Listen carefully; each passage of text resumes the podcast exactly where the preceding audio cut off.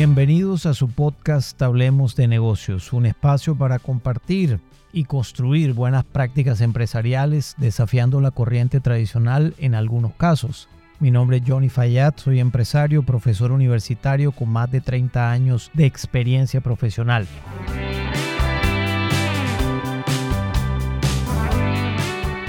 Este episodio quiero conversar contigo algo que siempre me ha llamado poderosamente la atención y es la percepción que tú tienes del otro y cómo en los equipos de trabajo esto es tan relevante pero tan importante porque el nivel de productividad prácticamente depende de tu percepción que tengas del equipo y de cada uno de los miembros de este. En algún programa de televisión y también lo leí en algún libro, comentaban que hubo un experimento con dos grupos de control con niños, uno cuyos coeficientes intelectuales eran promedio y el otro estaba por encima del promedio de sus coeficientes intelectuales. A los profesores les dijeron que ambos eran buenos, pero que el de bajo coeficiente intelectual tenían, por el contrario, un excelente desempeño y al de alto coeficiente intelectual le dijeron que tenía bajo desempeño. Frente a esa situación, luego del ejercicio, la respuesta del grupo cuyo coeficiente intelectual es menor que el promedio fue mucho más acertada, su productividad fue mucho más acentuada que el otro grupo que tenía tiene un coeficiente intelectual por encima del promedio,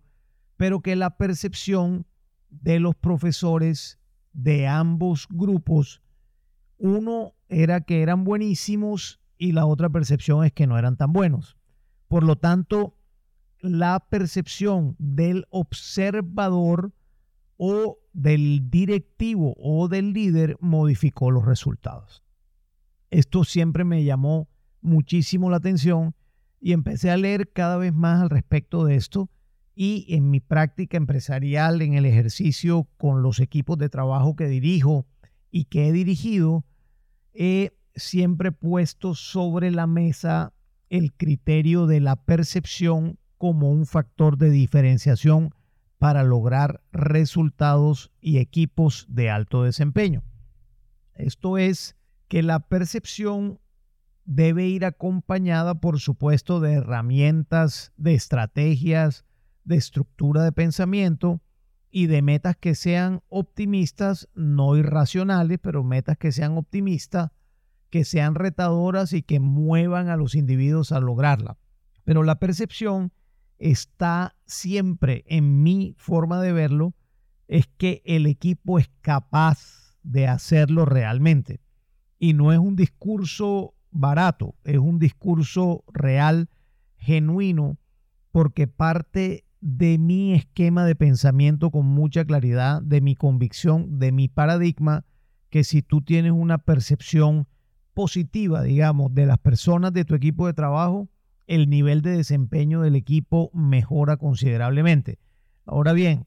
el punto es, como diría un amigo, con solo quererlo no es lograrlo y tiene toda la razón.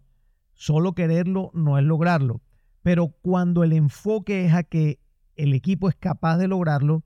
hay que brindar las herramientas necesarias, por supuesto, y crear las condiciones necesarias para que el equipo desarrolle sus talentos. Pero el principio rector, el principio fundamental es que se va a llegar, que se va a lograr. Esa convicción unida con unas metas que se coloquen, que sean optimistas, reitero, no irracionales,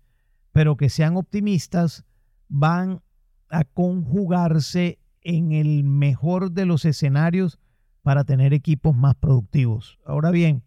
debes dejar que las personas actúen con libertad,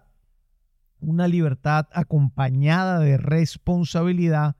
porque de lo contrario no tiene ningún sentido tener una percepción positiva de las personas o del grupo o el equipo de trabajo que tú estás dirigiendo.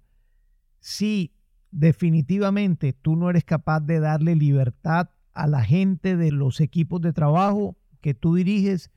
todo esto que te estoy diciendo no tiene sentido práctico, porque asumir que el equipo es capaz, pero no darle las herramientas, la base conceptual y la libertad de actuación, pues básicamente lo que estás es diciendo una cosa y haciendo otra y al final los hechos hablan más alto que las palabras.